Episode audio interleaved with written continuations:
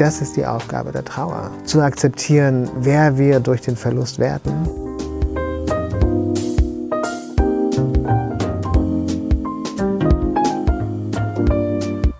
Hallo und herzlich willkommen im Sinneswandel-Podcast. Mein Name ist Marilena Behrens und ich freue mich, euch in der heutigen Episode zu begrüßen.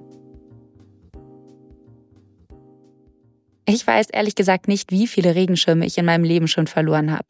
Vermutlich kann ich sie kaum noch an einer Hand abzählen.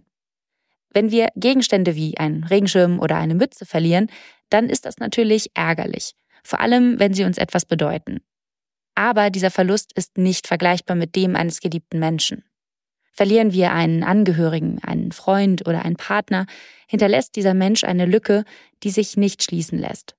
Etwas Unwiederbringliches ist verloren und das fühlen wir, ob wir wollen oder nicht. Trauer ist etwas zutiefst Menschliches, sagt Autor Daniel Schreiber. Und er fragt sich, wieso sie so wenig Raum in unserem Alltag erhält. Ausgehend von seiner ganz persönlichen Erfahrung mit dem Tod seines Vaters erzählt Daniel in seinem neuen Essay Die Zeit der Verluste davon, wie die Trauer ihn verändert hat. Und er spricht über all jene Verluste, die über das Persönliche hinausgehen über gesellschaftliche Umbrüche, die wir gerade durchleben. Wie gehen wir mit ihnen um? Geben wir uns genug Raum, um Abschied zu nehmen? Und muss Trauer eigentlich wirklich überwunden werden? Über all das und mehr habe ich mit Schriftsteller und Journalist Daniel Schreiber im Podcast gesprochen. Bevor es losgeht, noch ganz kurz vorweg. Wenn ihr Sinneswandel gerne hört, dann freue ich mich, wenn ihr meine Arbeit unterstützt. Das geht ganz einfach via Steady oder indem ihr mir an paypal.me slash Sinneswandelpodcast einen Betrag eurer Wahl schickt. Unter allen UnterstützerInnen verlose ich dieses Mal ein Exemplar von Daniels Buch Die Zeit der Verluste. Vielen Dank.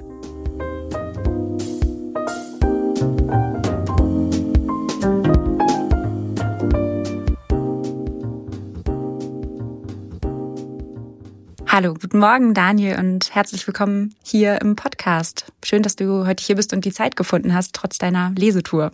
Danke, danke für die Einladung. Ich würde ganz gerne mit einer ähm, hoffentlich unverfänglichen Frage anfangen, nämlich was der letzte Gegenstand oder die letzte Sache gewesen ist, falls du dich erinnern kannst, die du verloren hast. Mhm.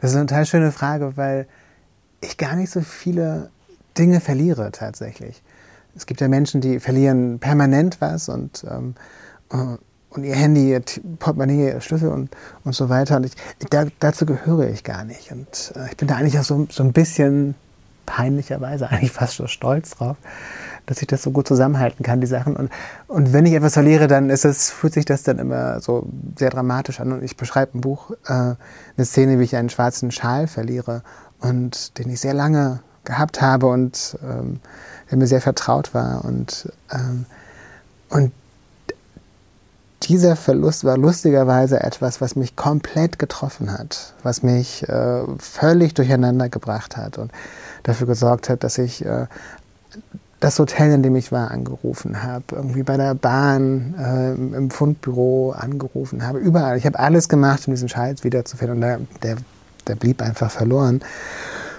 Und ich habe mich dann gefragt, ähm, warum mich dieser Verlust so trifft, weil letztlich es war ein schöner Schal, aber es war nur ein Schal und ähm, ähm, war auch ein guter Schal, aber es war jetzt nicht kein, also es war kein 700 Euro Schal oder sowas. Und ähm, und ich habe dann irgendwann zu spät verstanden, dass ähm, es ja letztlich um, um meinen Vater ging, der zu diesem Zeitpunkt sehr krank war und ähm, eine Diagnose bekommen hatte ein paar Monate zuvor. Ähm, bei der klar war, dass er nur noch einige Wochen und Monate zu leben hat. Und, ähm, und ich fand das eine sehr, ähm, ähm eine, also eine sehr interessante Erfahrung einfach, weil ähm, es zeigt, wie, also mit welchen unbewussten Prozessen Verluste einhergehen. Ähm, wie viel man über sich selbst gar nicht weiß in solchen Momenten, wie sehr man verdrängen kann und ähm, also wie sehr man durch den Alltag gehen kann mit der Verdrängung eines großen Verlusts und dann verliert man etwas Kleines und dann kommt plötzlich dieses Verdrängte mit aller Wucht wieder. So eine Art Überlappung der unterschiedlichen Verluste, die auf dem ersten Blick vielleicht nicht in einem Zusammenhang stehen, aber dann doch emotional etwas in einem auslösen, vermutlich. Genau. Und, und letztlich geht, und es geht, glaube ich, auch um diese Verdrängung halt. Und ähm, wenn man, also unsere intuitive Reaktion auf Verluste, auf große Verluste, auf wenn ein Mensch stirbt, den wir lieben, äh, wenn wir große gesellschaftliche Dinge, die uns sehr viel bedeuten, verlieren, äh, unsere intuitive Reaktion ist immer Verdrängung. Und äh, man hat es überhaupt gar nicht so auf dem, dem Schirm, dass wir das machen. Aber das, äh, das tun wir alle und das ist halt etwas auch, das hat auch etwas Sinnvolles, weil unsere Psychen uns beschützen, weil wir gar nicht imstande sind, äh, diesen Verlust zunächst wirklich zu verstehen. Und, ähm, und vor allem würden wir gar nicht damit umgehen können, wenn wir äh, verstünden, was das heißt, äh, diesen Menschen zu verlieren oder ähm, dieses gesellschaftliche Phänomen zu verlieren, diese Sache, die uns äh, etwas bedeutet. Und, und weil wir damit nicht umgehen könnten, beschützen uns unsere Psychen und äh, wir verdrängen. Und das kommt aber natürlich dann an anderen Punkten im Leben wieder, wie etwa dem, dem schwarzen Schal, den man verliert in Heilbronn auch noch. Also er ist bis heute nicht wieder aufgetaucht, höre ich daraus. Nein, nein. Und es war, und es war wirklich, was, was war, ich habe es dann auch ganz verzweifelt der, der Buchhändlerin erzählt, wo ich ne, bei der ich eine Lesung hatte, dann, äh, das war auf dem, dem Weg nach Schwäbisch Hall von Tübingen. Und ähm, und es ist gar nicht so weit entfernt, es ist aber eine irre lange Zugfahrt, die sich so angefühlt hat wie acht Stunden. Und, ähm, und man musste in Heilbronn eine Pause machen und da gab es Verspätungen und so weiter. Und ähm, seine vollkommen, also das zeigt, wie, wie, wie, traumatisierend das war, weil ich mich immer noch an alles so erinnere. Und diese Buchhändlerin war so hinreißend, weil die ist dann tatsächlich am Wochenende dann noch äh, nach Heilbronn gefahren und hat dann selbst in dem Restaurant nachgefragt. Und ähm, es war so lieb von ihr. Ähm, und das hieß aber auch, sie muss wirklich gemerkt haben, es, war, es, es gab eine reale Not. Was, ähm, das war sehr, eigentlich war es eine, eine sehr lustige Geschichte im Nachhinein mit etwas Abstand. Ähm, ja. Und sie hat letztendlich etwas ja auch nochmal in dir ausgelöst. Genau, genau. Und ähm, genau, und ich, und ich beschreibe auch im Buch, wie das, also wie ich verstand, erst verstanden habe, dass es da eigentlich um, um meinen kranken und sterbenden Vater ging, äh, bei diesem Verlust des Schals. Ja, du hast gerade schon dein Buch angesprochen, Die Zeit der Verluste. Auch darin geht es um Verluste und vor allem die unterschiedlichen Facetten desselben. Ausgehend von deiner eben persönlichen Erfahrung mit dem Verlust deines Vaters, ähm, begibst du dich darin auf eine Reise zu den Spuren der Trauer. Und es ist aber auch insofern eine Reise, als dass dein Buch, ähm, dass du dich in deinem Buch in Venedig befindest. Mhm. Und deswegen würde mich erstmal interessieren, Wieso ausgerechnet diese Stadt? Wieso Venedig? Mhm. Das war erst einmal ein schöner Zufall tatsächlich. Ähm, das könnte vielleicht den Eindruck machen, als sei das äh, komplett, als wäre das komplett geplant gewesen. Und das war es nicht. Also ich wusste, dass das Buch an einem Tag spielen soll, äh, weil, ähm, also weil ich den Eindruck habe, dass Trauer genauso funktioniert, dass wir jeden Tag von neuem durch den Tag gehen müssen ähm, dass Trauer nicht so funktioniert, wie wir glauben möchten, dass es nach ein paar Monaten vorbei ist oder dass man nach einem Jahr wieder der oder die Alte ist. Das äh, ist nicht der Fall. Und ich habe dann überlegt, wo das spielen könnte. Und ähm, dann habe ich damals sehr viel Zeit in Bamberg verbracht, wo ich äh, ein Stipendium hatte. Und es ist eine sehr schöne Stadt und das hat aber auch nicht so richtig gepasst. Und dann äh, Teil dieses Bamberger Stipendiums war ein Aufenthalt im Centro Tedesco in Venedig. Und als ich da war, habe ich sofort verstanden, ah, okay, das, das ist es. Das äh, hier, das ist der Ort. Und aus ganz vielen verschiedenen Gründen. Also zum einen natürlich diese grundsätzliche Assoziation von Venedig und Vergänglichkeit, die, ähm, bei der ich persönlich gegen, so sehr skeptisch bin. Und, äh, und ja, und dieses Bild ist mir auch, ähm, und es wird hoffentlich auch im, im Buch klar, äh, dass es darum eigentlich nicht geht. Ähm, sondern was ich interessant find, finde, ist zum einen, dass, ähm, dass diese Stadt so ein, ein Brennpunkt so vieler klimatischer und politischer Entwicklungen ist, die wir auf globaler Ebene erleben und die für uns immer sehr abstrakt bleiben und die dort aber wirklich ganz konkret äh, den, den Alltag formen. Also man äh, kämpfte also bis vor zwei Jahren bis zur Errichtung eines völlig futuristischen Sturmflutsperrwerks ähm, kämpfte man jeden Winter mit Hochwassern, die, äh, die komplett die Existenz der Stadt äh, bedrohten. und genau, und, und ein anderer Aspekt, der mir wichtig war und damit, damit verbunden ist, ist, dass seit dem 19. Jahrhundert fahren Menschen immer ein letztes Mal nach Venedig, um die Stadt noch ein letztes Mal zu sehen, bevor sie untergeht. Ähm, und das heißt auch, dass die Menschen seit langem schon mit dieser ähm, Vorstellung des drohenden Untergangs leben und trotzdem ein schönes Leben führen. Und vielleicht sollte ich gar nicht sagen trotzdem, weil das ist überhaupt kein trotzdem, sondern sie führen es mit dieser Vorstellung. Du schreibst in deinem Buch auch, dass du vielleicht dich in dieser Stadt so wohl fühlst, weil sie dein Gefühl des Verlorenseins so gut widerspiegelt. Wieso das? Es ist, ja, das, es ist wirklich faszinierend in Venedig, weil ähm, man verläuft sich die ganze Zeit. Und ist, man kann es nicht verhindern. Es ist wirklich grundsätzlich, das ist eine Erfahrung dieser Stadt, dass man sich verläuft. Egal wie oft man dort ist und ähm, egal wie gut man es kennt. Irgendwann kennt man natürlich so die größeren Wege und so. Und ähm, man vergisst es aber auch in dem, in dem halben Jahr, in dem man nicht da ist, lustigerweise. Und äh, genau, und das Handy nützt einem auch nichts, weil die äh, Gassen und Ecken so klein sind und so aufeinander folgen, so schnell aufeinander folgen, dass es eigentlich kaum möglich ist, sich zu orientieren. Und wenn man äh, Google Maps folgen würde, dann würde man halt nur auf das Handy starren und die Stadt eigentlich gar nicht sehen. Und deswegen muss man sich irgendwann entscheiden, äh, okay, dann verlaufe ich mich halt. Und das ist eine, eine sehr gute Erfahrung. Und es war auch wirklich in diesem Moment ähm, dieser Trauer, war das für mich eine, eine sehr gute Überraschung. Also auch durch dieses körperliche sich verlaufen zu verstehen, ah, okay, ich verlaufe mich gerade selbst, ich, ich habe mich eigentlich verloren.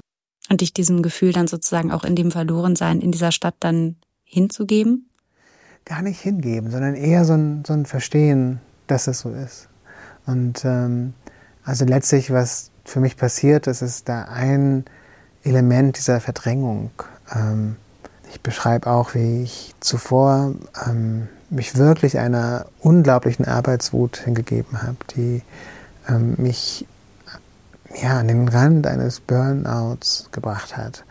Und wie ich in Venedig, ähm, ich wusste, also als ich nach Venedig fuhr, okay, das, ist, das muss eine Zäsur sein, weil ähm, ich hatte lange so die Zeit verbracht mit dem Gefühl, nächste Woche schaffe ich noch und danach, ähm, danach wird wahrscheinlich Schluss sein, danach wirst du wahrscheinlich nicht können. Und dann ging es immer weiter und dann ich, konnte ich immer noch eine Woche und noch eine Woche.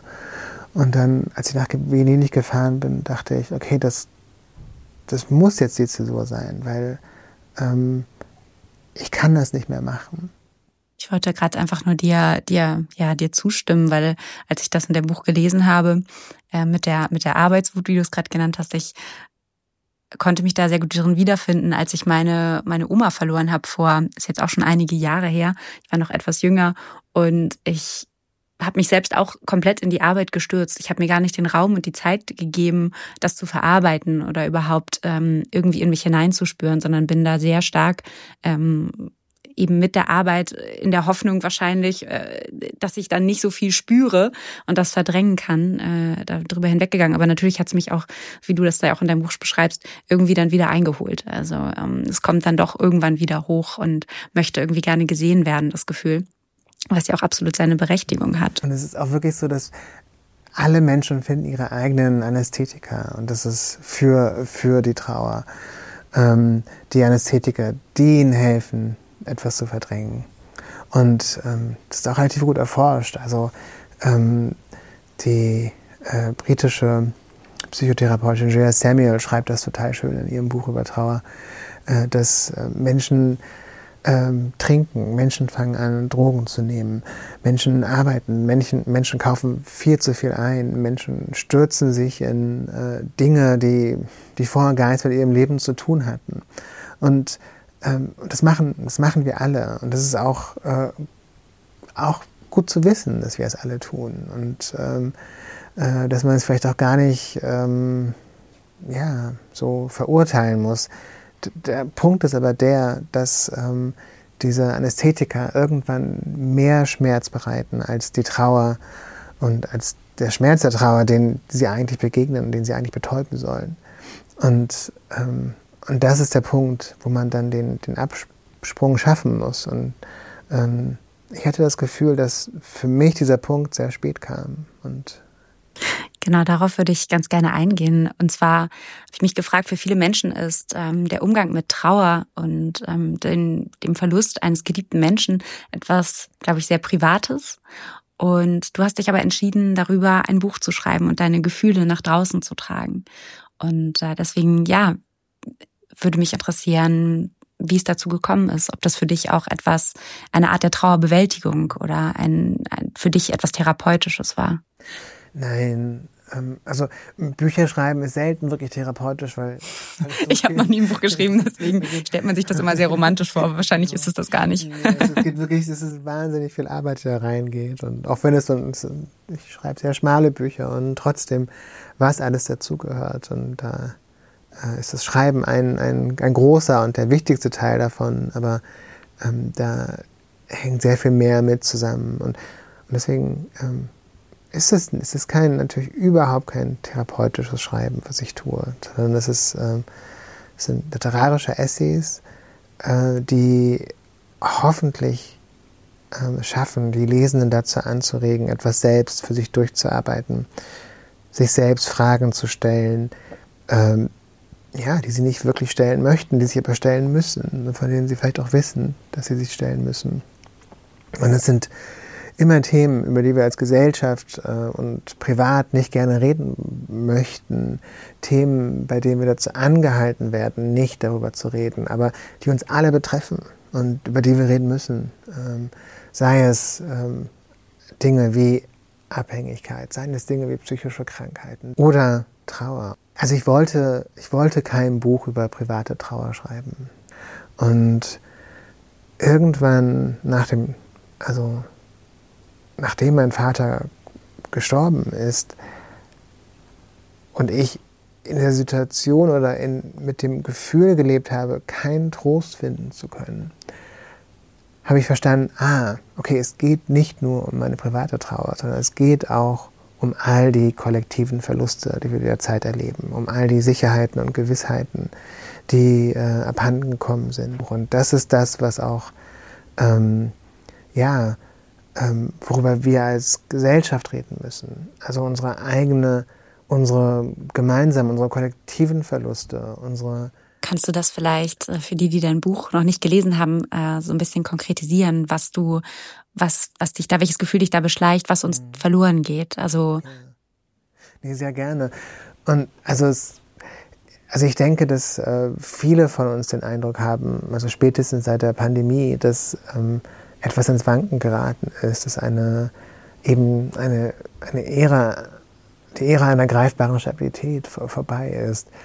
Und ja, es gibt natürlich diese multiplen Krisen, diese äh, ganz grundlegende Krisenhaftigkeit dieser Zeit, in der wir leben. Und ähm, da spielen Dinge rein wie die Kriege und ähm, dazu gehört ganz grundlegend der Klimawandel und die, den wir immer stärker in unserem Alltag spüren. Dazu gehören aber auch ähm, Dinge wie diese, ähm, ja, das Erstarken der, der nationalradikalen Populisten in Deutschland, in Europa, in den Vereinigten Staaten. Ähm, all das ist ein, ja, ähm, ist ein Gefühl eines ganz grundlegenden Verlusts. Ich ähm, habe auch den Eindruck, dass vielleicht genau dieses Erstarken solcher Populisten ähm, auch eine Art Reaktion sein kann. Auf du hast gerade mich von dieser ähm, dem Einbruch einer gewissen Stabilität ja gesprochen, dass dass Menschen das Gefühl haben, es geht etwas verloren und sie fühlen sich hilflos und meinen darin ein, eine Art Halt zu finden, der sich eben letztendlich nicht als Halt herausstellen wird. Ähm, und würdest du sagen, dass wir uns jetzt im Kontext dieser multiplen Krisen in einer Art Zustand der Verdrängung finden, weil wir uns vielleicht oder weil wir eben vielleicht nicht wahrhaben wollen, ähm, dass sich vieles verändern wird und bereits verändert hat und sozusagen uns eine Art der Illusion der Beständigkeit hingegeben haben? Mhm. Ja, ganz, ganz genau. Also ich glaube, dass wir uns kollektiv in, in einer Form der Trauerverweigerung befinden. Und ähm, man merkt das in Gesprächen mit Menschen, die ähm, zum Beispiel sagen, ähm, sie möchten sich nicht diesen medialen Katastrophisierungen hingeben. Also sie glauben nicht daran, dass es irgendwie alles schlimmer wird und das ist alles nur ähm, eine mediale Sache, die, die jetzt, keine Ahnung, für Klickzahlen sorgen muss. Man merkt es aber auch bei Menschen, die sich da vollkommen hineinarbeiten und sich hineingraben und ähm, die, äh, also die für die, die Zukunft komplett ähm, äh, im, in Frage gestellt ist. Und sind letztlich beide, beides Reaktionen der Trauerverweigerung. Und, und was, also was halt mit dieser Trauerverweigerung, dieser Verdrängung, dieser kollektiven Verdrängung einhergeht, sind, ist eben ähm, die Realisierung, dass wir schon sehr viel verloren haben. Also wir befinden uns nicht mehr in dieser Zeit der Stabilität. Was ich daran sehr interessant finde, weil du eben von dieser Trauerverweigerung sprichst.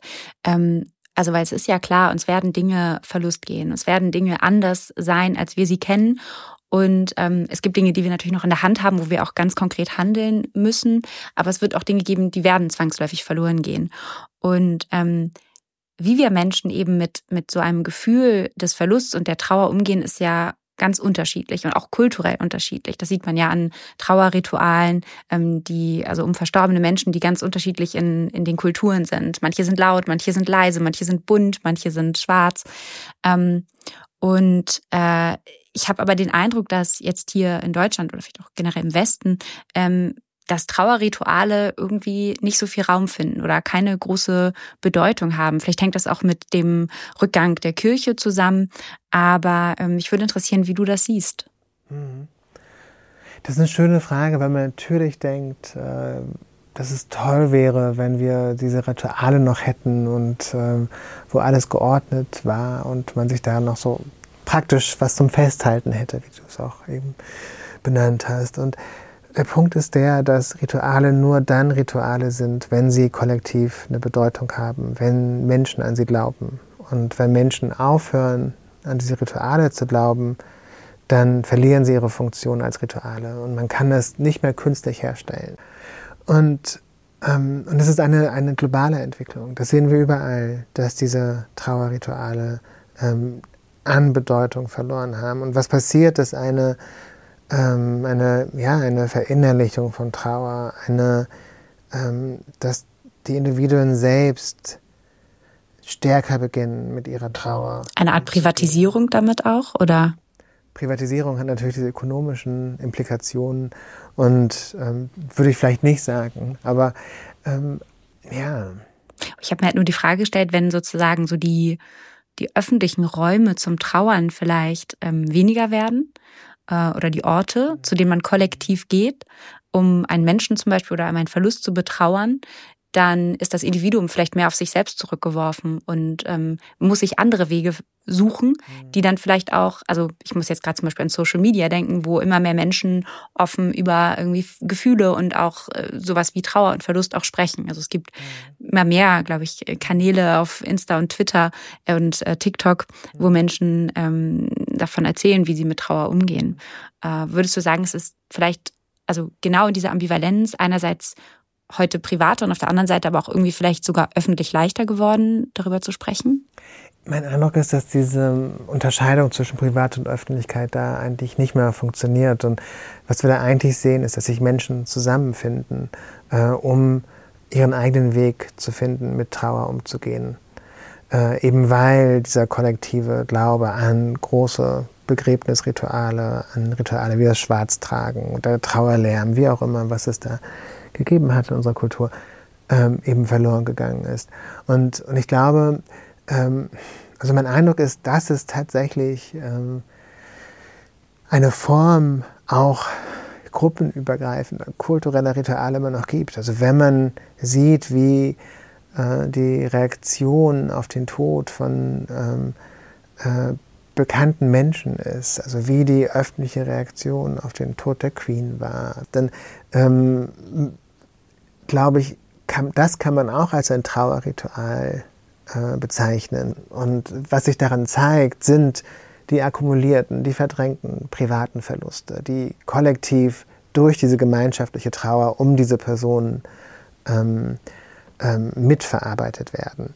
Und diese Entwicklung, die du beschreibst, ist total schöne Entwicklung und das ähm, ist auch total wichtig. Und äh, was wir heute eben auch erleben, ist eine, ja, eine Vervielfältigung ähm, von Ritualen und die eben nicht mehr diese großen Rituale sind, aber eben kleine Rituale. Bestimmte Gruppen unserer Gesellschaft tauschen sich auf Instagram darüber aus.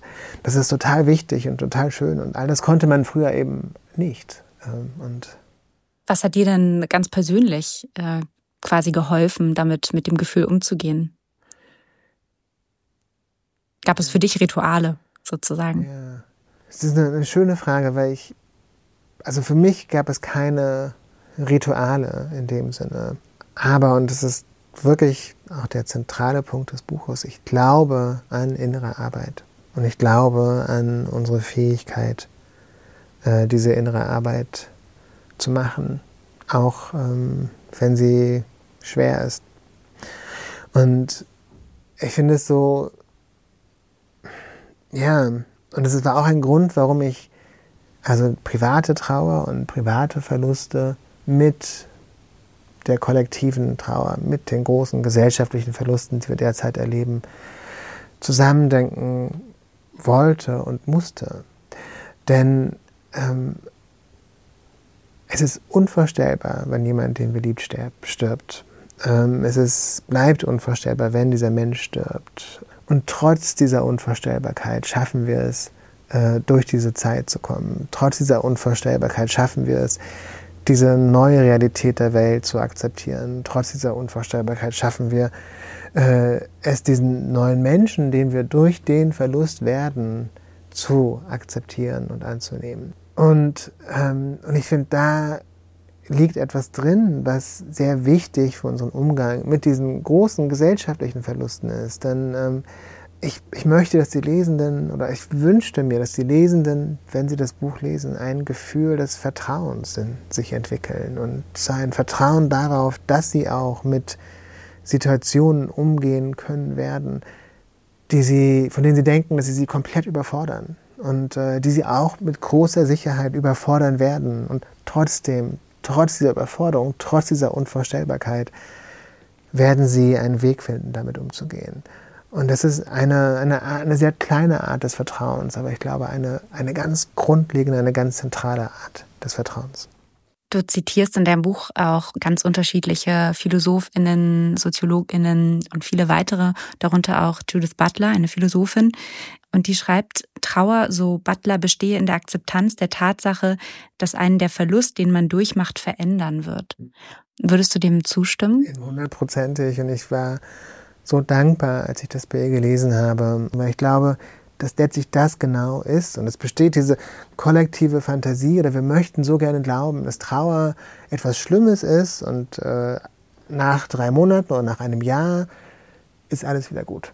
Und das ist so diese grundlegende Erwartung an Trauer, dass, ähm, dass es praktisch so eine psychische Ausnahmesituation ist, die sich ähm, dann beruhigt und dann ist das Leben ganz genauso wie vorher.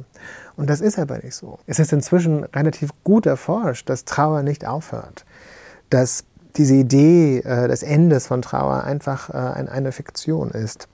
Und dass unser Leben ist nicht mehr das gleiche. Die, unsere Welt ist nach einem großen Verlust nicht mehr die gleiche. Und es ist wirklich ein etwas Wichtiges, äh, das man verstehen muss. Man selbst ist nicht mehr der gleiche Mensch. Und ähm, ja, wir verändern uns durch Verluste. Die Welt verändert sich, das Leben verändert sich. Ähm, diese Verluste finden eine Entsprechung ähm, ja, in, in einem Ende der Welt, am Ende des Lebens. Und, ähm, und deswegen fand ich das so toll, diesen Gedanken, ah ja, eigentlich das ist die Aufgabe der Trauer, ähm, zu akzeptieren, wer wir durch den Verlust werden, ähm, äh, was die Welt und was das Leben durch den Verlust werden. Ich fand auch den Gedanken irgendwie sehr heilsam, der in dem Buch vorkommt, dass wir, wenn wir einen Menschen, aber auch, es kann auch ein, eine Sache wie ein Schal sein, den wir verlieren, dass dieser Gegenstand ja oder dieser Mensch eben eine gewisse Bedeutung, ähm, einen gewissen Sinn, Zusammenhang in unserem Leben dargestellt hat und dass wir den nicht einfach mit etwas Neuem ersetzen können, sondern da ist erstmal ein, eine, eine Lücke und die klafft und die schmerzt. Ja. Und es ähm, braucht Zeit, äh, bis diese Lücke vielleicht, also die wird vielleicht niemals geschlossen sein, mhm. sondern es geht darum, dann eben sie neu, auf irgendeine Art vielleicht neu zu besetzen. Aber es wird niemals so sein, wie du sagst, sagst wie, wie vorher, weil genau mhm. das geht mhm. nicht. Ich glaube, dass es unmöglich ist, äh, Menschen, die man liebt und die aus dem Leben gegangen sind, zu ersetzen. Und, ähm, und ich glaube auch nicht, dass es möglich sein muss. Ähm, und ich glaube, dass wir die Fähigkeit haben, damit umzugehen und dass das etwas ist in unserem Leben, was wir lernen müssen, auch wenn das so schwer ist. Und ähm, auch wenn das eben, wie gesagt, unvorstellbar ist. Und ähm, zum Glück ist das anders bei Gegenständen. Gegenstände kann man ersetzen. Ich habe heute einen, einen sehr schönen,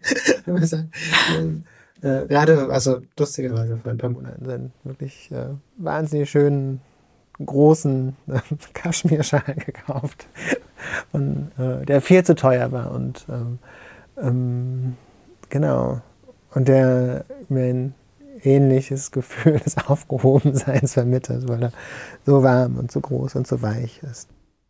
Würdest du dann sagen, es geht bei Trauer überhaupt darum, weil man sagt ja gesellschaftlich manchmal ähm, so im Wortgebrauch, Trauer muss überwunden werden. Ist das dann überhaupt so oder nee, gar nicht, oder? Genau, gar nicht. Also ähm, das ähm, ja, und ich finde dahinter, auch in diesem, diesem Wort, dem Überwinden, da steckt schon so viel. Ne? Da steckt schon drin, äh, dass es eigentlich nicht richtig gilt. Ne? Dass es etwas ist, wo, ja, das, ähm, damit müssen wir uns nicht wirklich beschäftigen. Das sind so, das ist eine Art von, von Schwäche. Man überwindet Schwächen.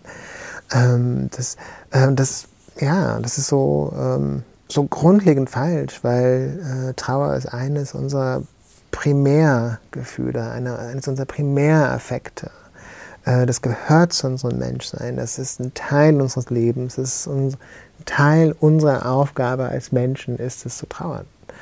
Und ähm, ja, da, da, gibt es nichts zu überwinden, sondern da gibt es etwas, ähm, mit dem man sich auseinandersetzen muss, ähm, bei dem man eine innere Arbeit leisten muss, da, bei dem man durch die Zeit gehen muss und ähm, die neue Welt und das neue Ich spüren muss. Und wenn du, du schreibst in dem Buch, dass du den Eindruck hast, dass unsere Welt, in der wir leben, unsere Gesellschaft hier sehr wenig Raum lässt eben für Trauernde. Und wenn wir das, was du gesagt hast, eben jetzt übertragen auf eben diese kollektive Trauer, den kollektiven Verlust, ähm, was würde das dann bedeuten, ähm, dieser Trauer mehr Raum zu geben? Was denkst du, würde helfen, dass wir uns als Gesellschaft sozusagen diesen ähm, Unwägbarkeit des Lebens sozusagen stellen ohne dabei eben die Hoffnung auf eine mögliche Zukunft äh, zu verlieren. Mhm. Mir fällt es immer so schwer, so auf ähm, einfache Antworten zu geben, einfache Vorschläge zu machen. Und das ist natürlich, wird genau das ähm, immer gefragt in Interviews und ich kann das total nachvollziehen und es ist auch total richtig, das zu fragen. Allerdings, wenn es diese einfachen Antworten gäbe, dann würden wir sie schon alle anwenden.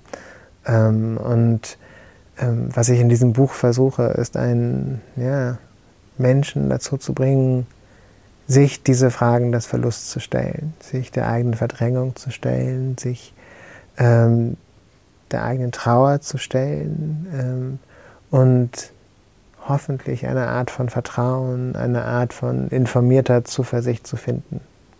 Und ähm, das versuche ich mit dem Buch und das soll mein, das, ja, ich möchte, dass das mein Beitrag ist sozusagen. Und ich habe keine großen Lösungen. Und, ähm, und ich glaube, wenn wir Menschen hören, die so tun, als hätten sie die, dann, dann sollten wir alle ganz skeptisch werden, weil ähm, es diese einfachen Lösungen und einfachen Antworten nicht gibt. Wir leben in einer Zeit, in der wir uns damit abfinden müssen, dass bestimmte Fragen keine Antworten haben und dass bestimmte Probleme ungelöst sind und ungelöst bleiben. Und das ist schwer zu akzeptieren, aber das, ja.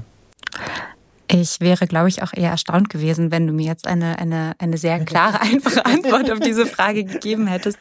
Ähm, ich habe mir hier auch ein paar Zitate aus dem Buch ähm, aufgeschrieben, die eigentlich so ziemlich genau das ausgedrückt haben, was du gerade gesagt hast, nämlich sowas wie, ähm, vielleicht besteht darin die größte Herausforderung dieser unserer Zeit der Verluste, mit dem Schmerz der Trauer leben zu lernen und durch ihn ins Eigentliche unseres Lebens zurückzufinden. Und ich finde gerade, dass du ähm, mit deinem Buch ähm, eben genauso einen Ort schaffst, der eben einem den Raum gibt, zu reflektieren über die kleinen und größeren Verluste des Lebens. Und dafür möchte ich dir danken, sowohl für das Buch, für dein Essay, als auch für das Gespräch heute. Vielen ja. Dank, Daniel. Dankeschön. Das war ein sehr schönes Gespräch. Danke für die guten Fragen. Und äh, das, genau, das hat mich sehr gefreut. Dankeschön. Nächstes Mal gibt's auch Kaffee.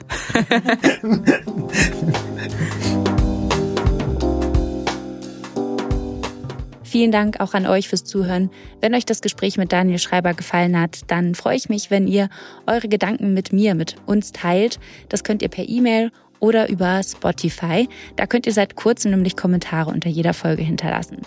Und wie gesagt, falls ihr meine Arbeit via Steady oder PayPal unterstützen wollt, findet ihr dazu alle Links und Infos in den Show Notes. Das war's von mir. Bis zum nächsten Mal im Sinneswandel Podcast.